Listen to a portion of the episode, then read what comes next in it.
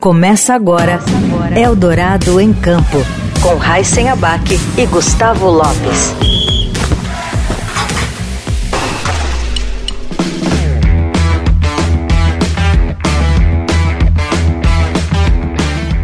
Olá, seja bem-vinda, seja bem-vindo. Você também está começando mais um Eldorado em Campo. Eu sou Raíssen Abac e comigo aqui está o Gustavo Lopes. Tudo bom, Gustavo? Tudo bem, Raíssen, ouvintes? Obrigado pela presença de todos. E a nossa convidada de hoje é lutadora de boxe e conquistou o bicampeonato na categoria no Pan-Americano de Santiago.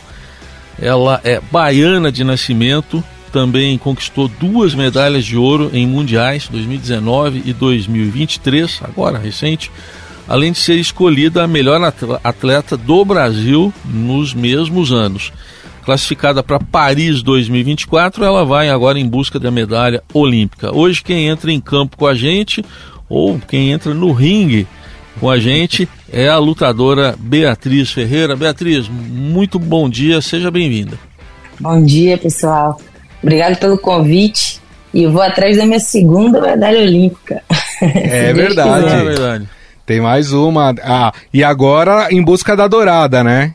Isso, agora em busca para finalizar a passagem no, no Olímpico com chave de ouro. É isso aí. Para quem, quem não acompanha os esportes olímpicos, a Beatriz Ferreira é hoje, na minha opinião e na opinião de várias pessoas, a melhor atleta brasileira em atividade. O teu crescimento, Beatriz, da última Olimpíada até agora o encerramento dos Jogos Pan-Americanos é uma coisa incrível, né? Não só pela conquista da medalha de ouro no Pan-Americano, é, mas também pela tua evolução dentro do, do boxe. Dito isso, não quero botar pressão, mas vai dar para buscar esse ouro em Paris 2024? Eu tô pensando, eu tô pensando nisso desde quando a gente acabou o Tóquio. É, era, é, é, eu queria muito me tornar um atleta de alto rendimento. Eu vi que isso era possível, então eu vim me dedicando esse tempo todo. Na verdade, desde 2016, é, quando eu pude participar do Vivência Olímpica, quando eu pude ter esse primeiro contato com a equipe olímpica, eu me apaixonei pelo esporte. Eu vi que eu, que eu iria me tornar uma, uma atleta boa naquilo e eu falei, por que não, né? Eu me autodesafiei e falei, o que, que eu posso fazer para contribuir com o esporte também? E aí a gente vem tentando. É, eu gosto muito de fazer, eu gosto muito de lutar, eu gosto muito de treinar. Então, não é sacrifício nenhum, é muito, muito bom a gente trabalhar com o que a gente ama, porque a gente está se divertindo o tempo todo. Tem nossos perrengues, mas como qualquer emprego, e toda vez que eu subo no ringue, toda vez que eu entro uh, uh, no ginásio, eu, eu, eu quero ser a melhor, eu quero fazer o máximo daquele dia. E eu acho que é por isso a gente vem crescendo, né? Eu venho adquirindo bastante experiência. É, em, Tóquio eu tinha um pensamento tinha uma reação. Agora eu já vou muito mais preparada para Paris e com certeza o tempo todo com essa medalha de ouro na minha mente que eu quero quero finalizar lá com essa com essa medalha dourada. Beatriz, e dessa vez a, a, o ciclo olímpico é mais curto, né? Porque teve a, a pandemia no meio aí. É, o, isso, como é que você trabalhou esse período mais curto? Foi mais intenso do que seria se o período fosse de quatro anos? Como é que você é, trabalhou esse período de três anos? Está trabalhando ainda? Então, é, o ciclo foi menor, a, a, gente fez um ciclo maior né, no, no, no, na outra preparação, só que não mudou muita coisa não, porque o que, que acontece? Nesses três primeiros, nesses três anos que tá, que estava faltando para os Jogos de Paris, é, só tinha competições importantes. Era justamente o ano que tinha as, as competições preparatórias é, para os Jogos Olímpicos. Então, assim, é, não mudou muito. A diferença é que a gente a gente está tá mantendo um, um. Porque os atletas têm altos e baixos, né? Uhum. A gente está mantendo uma carga uh, com maior, com maior número de tempo, tipo, porque a gente não teve o período de estacionar. A gente sobe e desce, dá uma estacionada. A gente não teve esse período, então a gente subiu e a gente está subindo o tempo todo. Espero que essa descida seja só após jogos.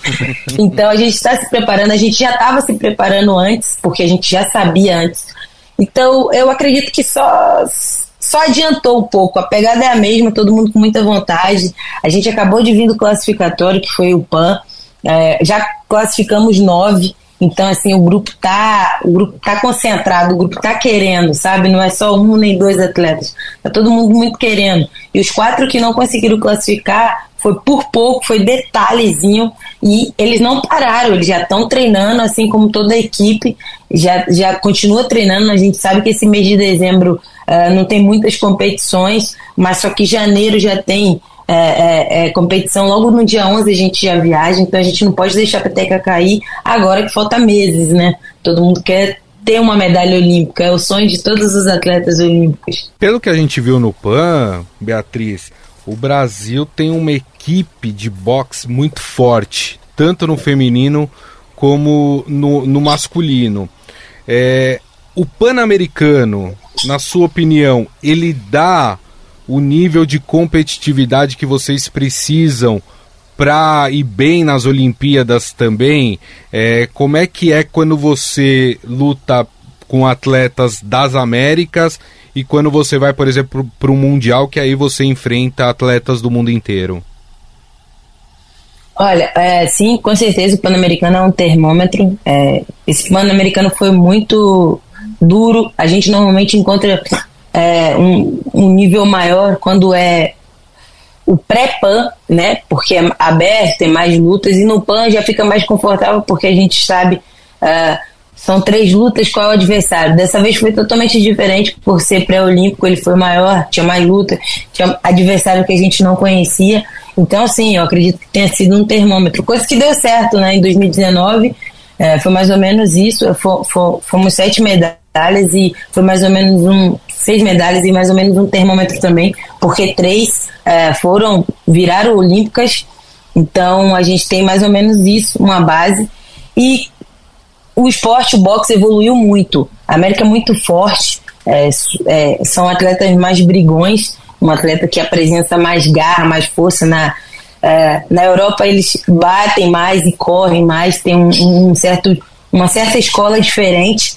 Mas o boxe tem evoluído bastante, tanto no feminino quanto no masculino. Então, assim, é, as lutas estão sendo espetáculos. Não importa qual país, a gente tem que estar atento. Não é claro que não é um país só que domina todas as categorias, mas vira e mexe tem país que domina aquela categoria. Então, é, o atleta tem que estar sempre estudando seus adversários para não ser, não ser surpreendido. Hoje em dia, a tecnologia e o boxe andam muito juntos. Então, é, tem análise ali, tem um querendo é, saber o, o, qual golpe que o outro sente mais, então tá todo mundo se estudando o tempo todo. Então as lutas estão bem interessantes. Eu acredito que seja isso o motivo do nosso crescimento também uh, na equipe, com os resultados. A gente está mais informado, a gente está buscando uh, ter esse crescimento com a tecnologia e o esporte junto. E tá dando certo, tá dando certo. Eu acredito que vai ser nessa pegada aí. A tendência da galera que tá chegando agora também é se inspirar na gente e querer trazer esses resultados e continuar esse crescimento absurdo no esporte. Aliás, né, a Beatriz está sendo modesta, porque no Pan-Americano ela atropelou todo foi, mundo, foi. né? não sei se, se o pessoal teve a oportunidade de acompanhar, que está nos ouvindo, mas tem no YouTube e tudo. Beatriz atropelou quem passou na frente dela, né? Então mostra que todo esse treinamento, todo esse esforço que ela está fazendo está trazendo resultados e a gente tem certeza que nas Olimpíadas também virá. Então, a gente aqui, talvez o Gustavo entenda mais, eu, eu não vou entender tanto de boxe, mas eu, quando eu vejo você lutando, fica aquela impressão, é, tem a técnica, ok, todo, pre, todo o preparo, mas você é muito, é, como é que eu vou dizer, escolher uma palavra Explosiva? Aqui. Não sei se é explosiva, mas assim, a gente vê que tem uma gana ali no, no meio, uma vontade, parece que é uma vontade, eu vou usar a palavra tesão, vai, é, parece que tem uma vontade mesmo ali. É, como é que é isso, assim? Porque parece que você está ali. Se transforma. Mundo, parece que o mundo lá fora não existe. Não sei o que, que passa na sua cabeça. O que, que acontece? então, é concentração, né? Eu, eu, eu falo com, a minha equipe que, tipo, todo mundo, nossa, você tá, tá confiante. Eu sou bem confiante, sim, é, porque eu sei o que, que eu faço diariamente. Eu sou confiante nos meus treinos.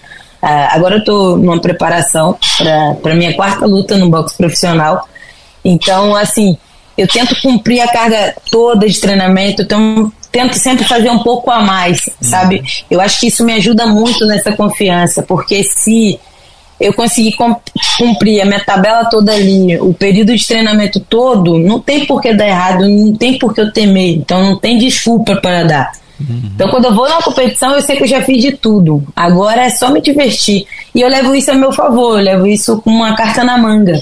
Porque, em vez disso, tirar minha, minha concentração, minha atenção naquele momento ali que é especial no ringue, não, só me dá mais gana. Eu falei, pô, missão dada, missão cumprida, agora é só me divertir. Então eu vou com esse pensamento o tempo todo em cima do ringue e chega lá, mano. É outro país, tá aí outra cor, tá contra mim, pode ser quem for, eu vou para cima mesmo até terminar a luta a gente aciona o modo Lion e vai para cima. Mas modo Lion é uma boa definição. É legal.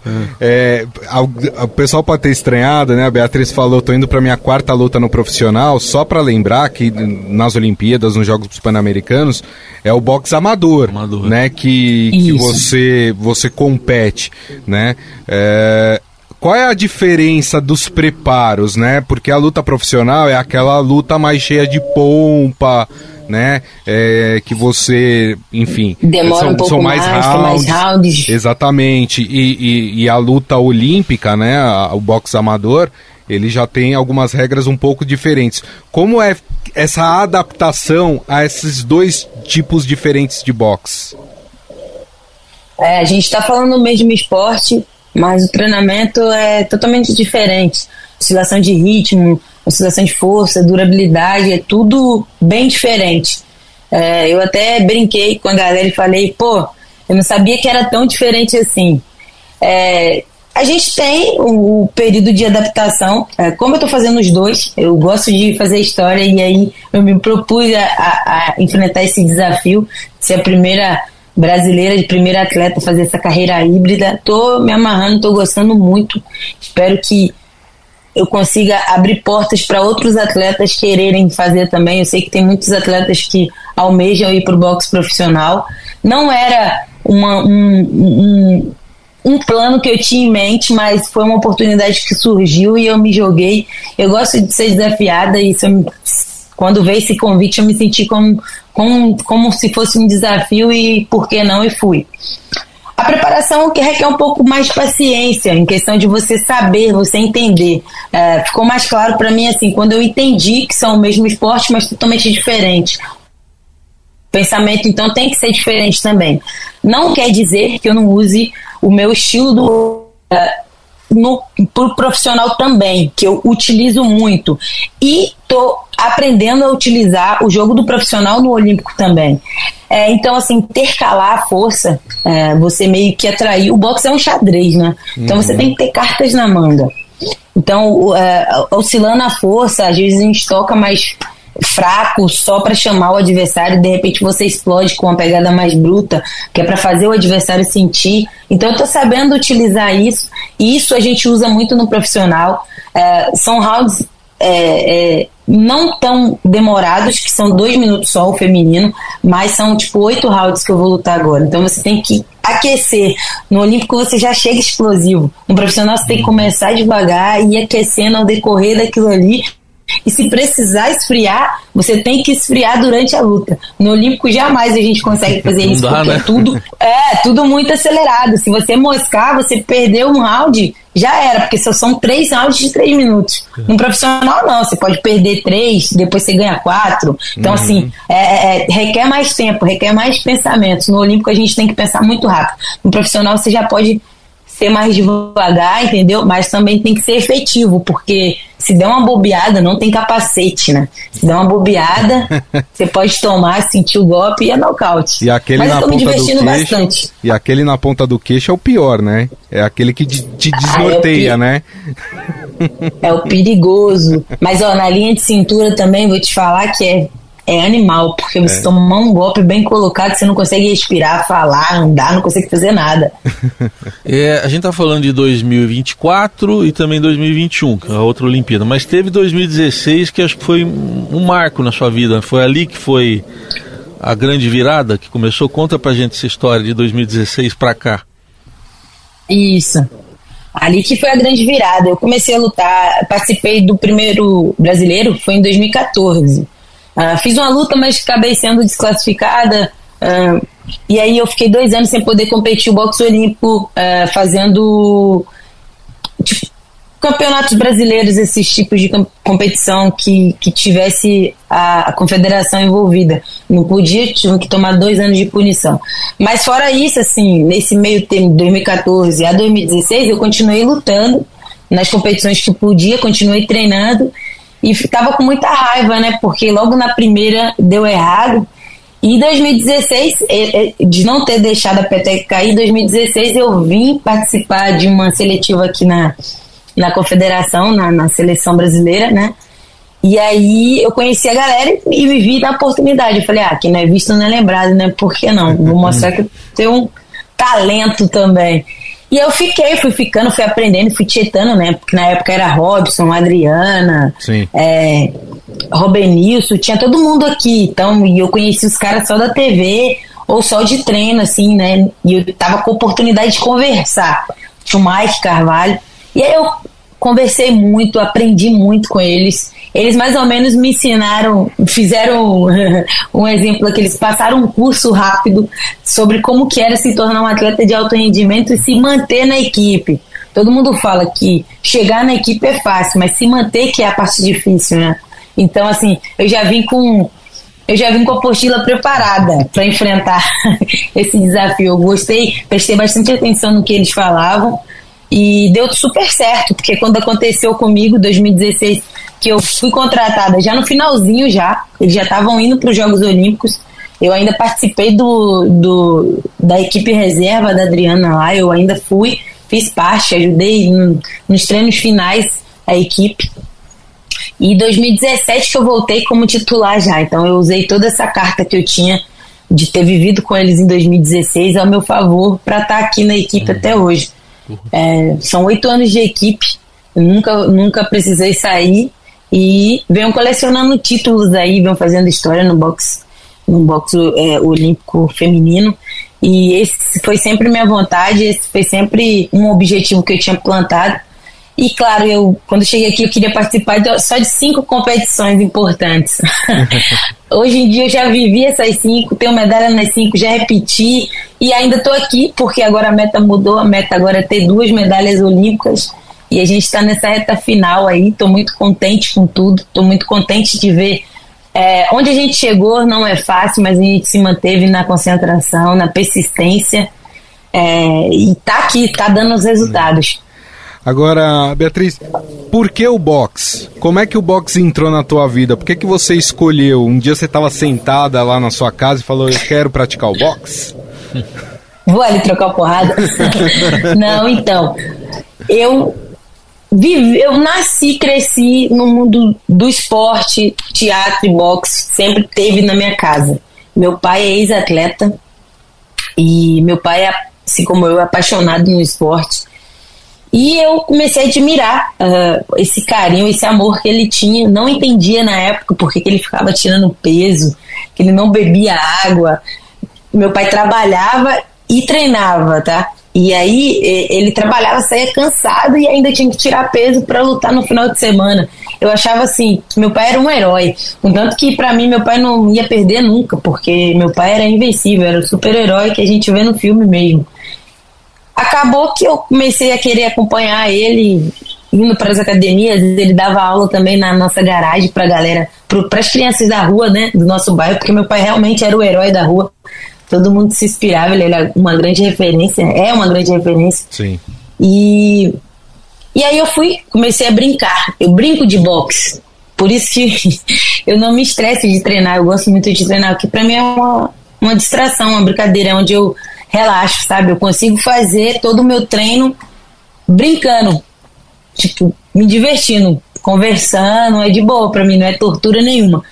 Quando eu me vi, eu tava ali. Eu comecei a, a, a, dar aula de boxe antes de lutar. Com 15 anos eu dava aula de boxe só para mulher. E aí eu comecei a colocar minhas alunas para lutar também. Um dia eu tive curiosidade e perguntei qual era a sensação que minha aluna sentia quando ela lutava. Ela me descreveu uma sensação maravilhosa, gente. Aí eu falei, pô, preciso, preciso sentir isso também. E aí foi quando eu resolvi lutar, me tornar uma atleta de alto rendimento, tarde já. É, mas eu tinha noção que, que era tarde. Então eu sabia que eu tinha que aproveitar todas as oportunidades que viesse e tinha que me dedicar ao máximo, até um pouco mais do que o normal. E foi isso que eu venho, venho fazendo e tá dando super certo. Muito legal. E eu tento incentivar a galera a começar o mais cedo possível, porque é, carreira no esporte é curta, e então a gente tem que explorar e tem que, é, tem que viver isso bem antes para a gente poder conseguir realmente ter sucesso no nosso esporte e a gente ter possibilidade de conhecer. O boxe me levou para vários lugares incríveis que eu nunca imaginei. O boxe me proporciona viver umas, umas experiências surreais. Então, eu incentivo a todo mundo a viver isso, se realmente gosta e decidiu. Certamente você já inspira aí muitas meninas e meninos também, inspira, mas a gente ainda vive num mundo em que a mulher, você pega as mais variadas áreas, tem preconceito para tudo que é lado, ainda tem. Né? Bastante. Né? Então eu queria saber se lá no seu começo, ou se até hoje você ainda sente isso, já, você já ouviu coisas tipo, mas boxe é para mulher? Ainda falam coisas desse tipo? Ou mesmo que não tenha um preconceito, se alguém da sua família ficou preocupado até com a sua integridade, puxa, minha, minha filha vai tomar aí uma, um soco, enfim, tem, tem esses dois lados? Olha, até hoje tem, claro, com certeza mas eu fui um pouco privilegiada disso por conta da situação do meu pai já ser um atleta, então assim, a minha família já estava rodeada ali, é, já entendia do esporte, então assim, eu tive menos dificuldade é, é, disso, eu tive um privilégio de não passar muito por isso. Mas, claro, vira e mexe, alguém perguntava: e aí, você não vai trabalhar? Ah, tá. E aí, você vai ficar só treinando? Você não trabalha, então. Ah, mas para algumas é, pessoas você não trabalha. Você vai trabalhar que horas? Não, mas você só treina. É, todo dia só treino. Você ganha para isso? É, tipo, tem. Vira e mexe, tem um leigo que solta essa pergunta ainda, infelizmente. Mas eu sempre, eu sempre também mostrei que o esporte ele é um esporte, não tem sexo para isso, tem só sua dedicação e seu esforço. É um tra trabalho como qualquer outro. E todo, todo trabalho tem o seu sacrifício, a gente tem que fazer sacrifício também e tem os momentos maravilhosos, bons que a sua profissão proporciona. Eu tento mostrar de uma certa maneira diferente. Eu acredito que com a minha passagem e com tudo que eu venho construindo, eu consigo ter um pouco mais de espaço de voz. E eu tento mostrar que tem muito disso. Ah, minha filha começou no boxe, mas eu acho um esporte é, agressivo e muito masculino. E aí eu tento, não, mãe, não é assim. O esporte dá, dá muita disciplina, é, não tem nada a ver. As meninas vão treinar numa equipe profissional para aquilo ali. A gente, a equipe olímpica feminina treina com as meninas, a equipe olímpica feminina, mas se precisar treinar com os meninos, a gente vai treinar também. Tá todo mundo ali é somos atletas profissionais, a gente sabe o que a gente está fazendo. E, e eu acho que o boxe dá tanta disciplina que são poucos atletas que eu conheço que tipo assim, ah, tem, tem problema com a família, sabe? Eu vejo que quando os atletas têm problema, que quando entra no esporte, meio que ali ajuda a, a, na balança dos dois. Verdade. E é, claro, para um atleta ter o apoio da família ali, incentivando ele no trabalho dele, no esporte dele, é, é 100% aquilo ali, é excelente. Eu acho que quando tem uma família que ainda briga com aquilo ali, que ainda toca na tecla, ah, esporte não é não é trabalho. Eu vejo que tem uma certa dificuldade, mas aí o atleta tenta mostrar para ele, da certa forma, que está fazendo bem, que está tendo frutos com aquilo ali. E aí, quando fica todo mundo unido, a união é tremenda, que os resultados saem muito mais. É, e, e, acho que, viu, Heisen e, e Beatriz, acho que o que ajudou também a, a, ter menos preconceito em relação ao boxe foi a popularização que o boxe teve é, dentro das academias. Ah, né? Hoje em dia, o boxe é muito utilizado como treino funcional nas academias. Acho que quase todas Sim. têm aula de boxe, né? Muita gente Bastante, procura é, boxe é, e você vê muita mulher e muito, e muito, e muito garoto também ali praticando boxe, né? Acho que isso também ajudou a diminuir o preconceito, né, Beatriz?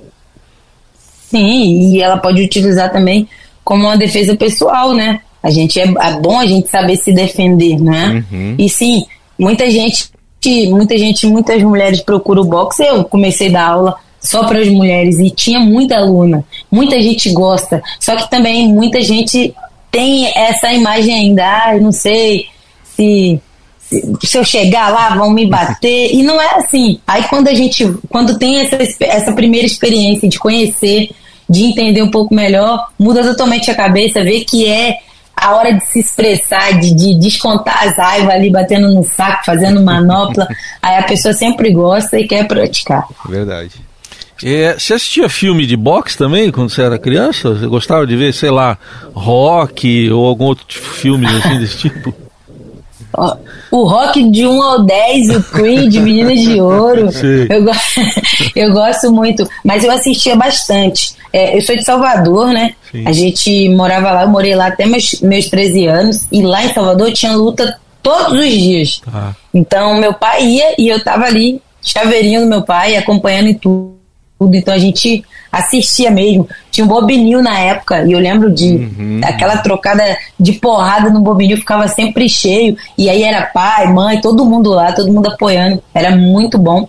Hoje em dia não tem mais, infelizmente, mas espero que aí logo, logo possa ter novos eventos aí, novos incentivadores a outros praticantes no boxe. Infelizmente, a gente tem uma realidade ainda do boxe brasileiro muito ruim, né? A Bia, ela é uma exceção, porque hoje ela consegue aí viver do boxe, né? Mas não é a realidade da grande maioria é, dos lutadores de boxe pelo, pelo Brasil. É, eu queria que você desse sua impressão geral, como é que tá a questão do boxe, principalmente nas categorias de base, que é o mais importante, que é o que vai trazer a nova geração de boxeadores, né, para as Olimpíadas mais para frente. E, e, e, como é que é para você? Hoje você de fato consegue viver só do boxe?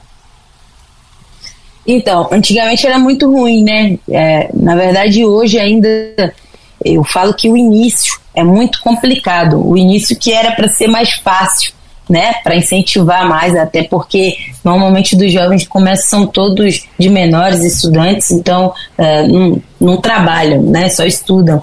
E quando bota na balança você tem que trabalhar e o esporte às vezes não consegue conciliar esporte, estudo e trabalho, uhum. né?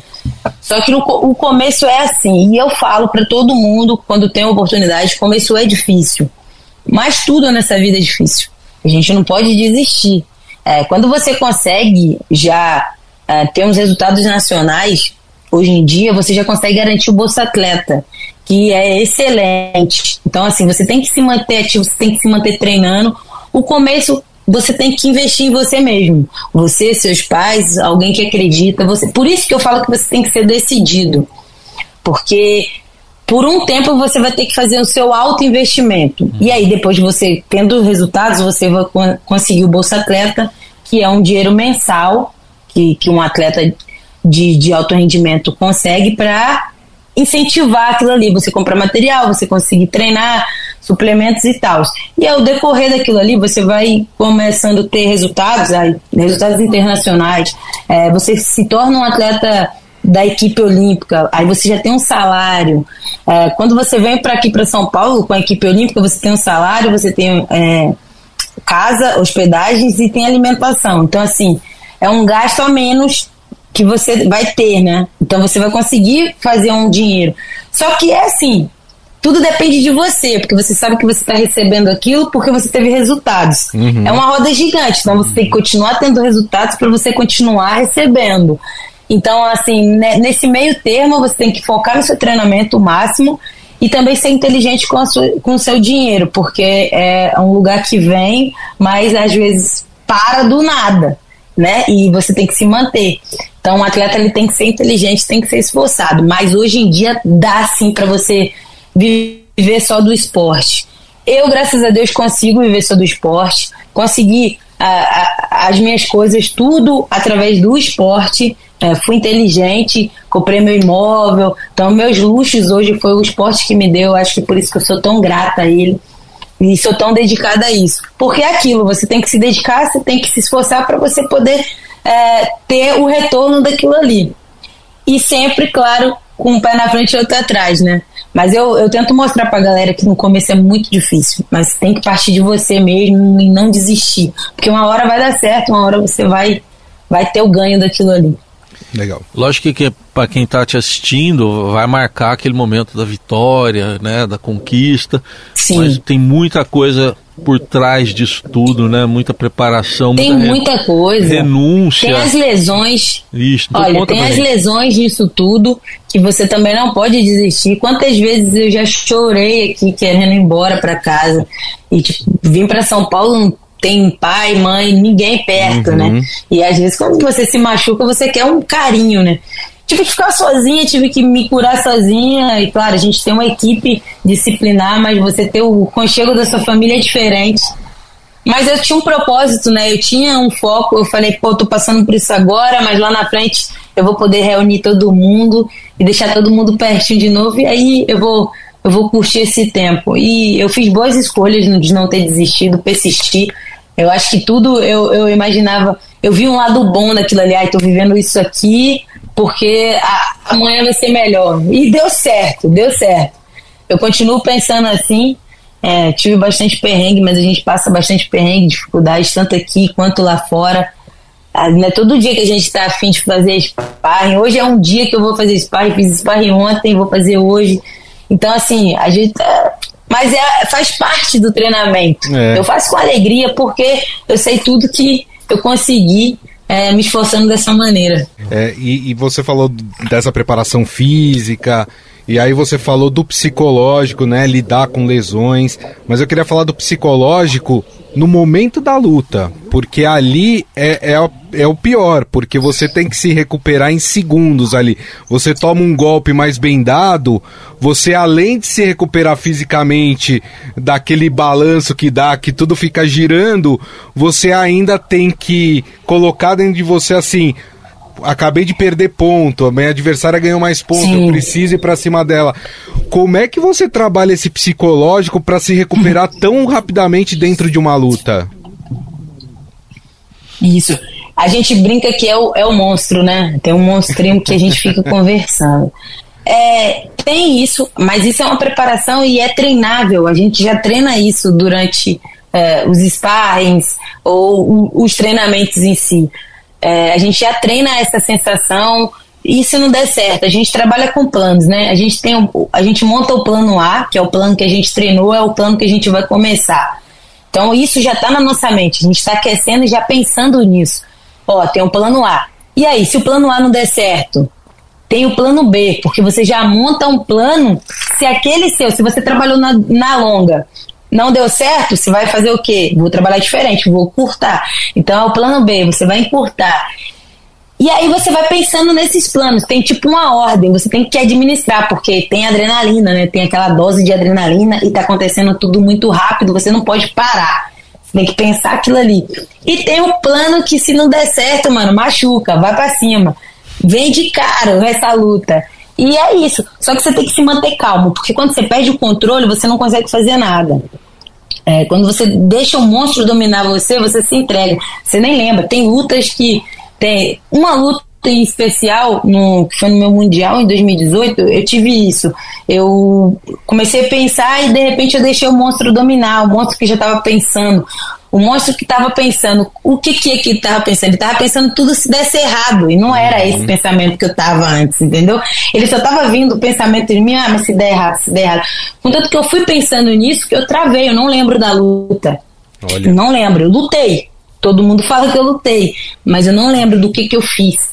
E aí eu só lembro de eu descendo do ringue, já tinha perdido, eu descendo do ringue, e aí parece que foi quando eu, bum, voltei. Aí a psicóloga fala que é um momento de estresse e normalmente o cérebro bloqueia essa, essa, essa lembrança, né? Sim. E aí, até hoje eu não consigo lembrar, não consegui assistir a luta. É uma luta que, tipo, toda vez eu crio coragem pra assistir e falar, ah, não sei, sabe? Começa. Falei, ah, se não é pra lembrar, não é pra lembrar. Mas a partir desse momento aí eu comecei a ver aqui que a gente tem que ter esse autocontrole e manter essa, essa calma. Porque quanto mais calmo, você consegue pensar melhor e você consegue enxergar a luta melhor. A luta ali, para quem está assistindo, está passando muito rápido, mas para quem está realizando, é rápido a pensada. Mas a ação não é tão rápida igual quem está de fora está assistindo, sabe? É muito louco isso. Agora a gente vê que com tudo isso, né, Beatriz, é um esporte com regras, com ética também. Sim. Vocês se abraçam, vocês se cumprimentam, se abraçam. Você passa uma luta ali, é soco para tudo que é lado, aí depois vocês se abraçam. É, como é que é o, a adversária para você? O que que representa? É só uma adversária, depois acabou e vocês têm até uma convivência? Olha, eu tenho algumas adversárias que eu tenho um pouco, sabe, de não gosto muito, mas não é nem por mim, é o jeito que, que trata, eu acho que não. Pra mim todo mundo é igual. Eu, é, todo mundo tem o mesmo, mesmo esforço, todo mundo tem a mesma vontade, todo mundo que subiu no ringue ali treinou e quer ganhar. Isso é fato. Mas eu procuro preservar o respeito, admiro todas elas e tento ser educada com todas elas, sim, falo, é, a gente troca pin, não tem essa de subiu no ringue é uma história, desceu tá tudo bem, até porque a gente, quando tá no pódio ali, a gente tem mais tempo, né, de conversar. E tem, tem, tem atletas que eu luto e ele fala, pô, sou super fã, que não sei o que. Eu fico, pô, é legal, né? Igual antes, antes, quando tinha as meninas mais velhas que, que eu ia lutar, eu falava, ai, é campeã mundial. Ah, sou doida pra lutar com essa menina, quero lutar com ela. Porque realmente é prazeroso você admirar uma atleta e poder compartilhar o ringue ali lutando com aquele atleta. Se sair vitorioso, então é melhor ainda, né? É. Mas eu, eu procuro manter essa, essa amizade sim, até porque é esporte, a gente, a gente vai parar, o esporte vai continuar e quem sabe aí eu conheço outras pessoas de outro país para curtir umas férias lá fora. Bom, falando em outros países, e para encerrar que a gente tem que liberar a Bia, que ela tem treinamento, é, pensando em Olimpíada no ano que vem, 2024, quais são os, os países, quais atletas de quais países você você sente que serão as adversárias mais duras para você nas Olimpíadas? Olha, a principal é a, a irlandesa, né? Que é a, a que foi campeã e que eu perdi para ela na final de Tóquio. Então é um adversário que eu já venho pensando nessa revanche desde a luta que terminou em Tóquio, é uma adversária que eu quero lutar com ela. E é uma adversária que eu tenho que ter um pouco mais de, de receio, porque é que a gente já se enfrentou em um momento muito pan daquilo ali, apesar que eu acho que eu ganhei aquela luta, mas é uma luta que vai ter que manter bastante calma. vai ter que ser bastante calma, vai ser um jogo de xadrez. Mas tem vários adversários. É, o boxe ele tá vem renovando muito, então as adversárias já tá começando já está começando dando trabalho, né? Tem Estados Unidos, tem Colômbia, que são as adversárias que eu encontrei no Pan-Americano, que eu tenho que ter atenção, porque é umas adversárias que a gente está encontrando sempre, e aí você acaba pegando o jogo, né? E aí acaba te dando mais trabalho. Mas fora isso, eu treino para todas. Eu treino para todas, todas que estão ali na minha na minha chave, no meu peso. Você pode ter certeza que eu eu tô vendo vídeo, eu tô estudando, para a gente não ter surpresa, a gente tem que estar tá atento. Afinal, é os Jogos Olímpicos e todo mundo quer ter uma medalha. É verdade. Isso aí, Beatriz Ferreira, boxeadora, esse papo contagiante com a gente, que acho que contagiante é uma boa palavra, né? Para o jeito Exato. que ela se expressa aqui. A gente agradece muito a sua participação aqui no Eldorado em Campo. Muito sucesso aí para você. Mais ainda. Eu que agradeço. Eu que agradeço pelo convite, obrigado, foi surreal. E um aquecimento pros pais, viu? Que já, tô entrei, já entrei em calor aqui. Muito bom, obrigado, viu, Beatriz? Bom, valeu, gente. Valeu. A gente encerra então mais Eldorado em Campo. Semana que vem de volta. Obrigado, Gustavo. Até mais. Obrigado, Raíssa. Um abraço a todos. Até o próximo domingo. Você ouviu Eldorado em Campo.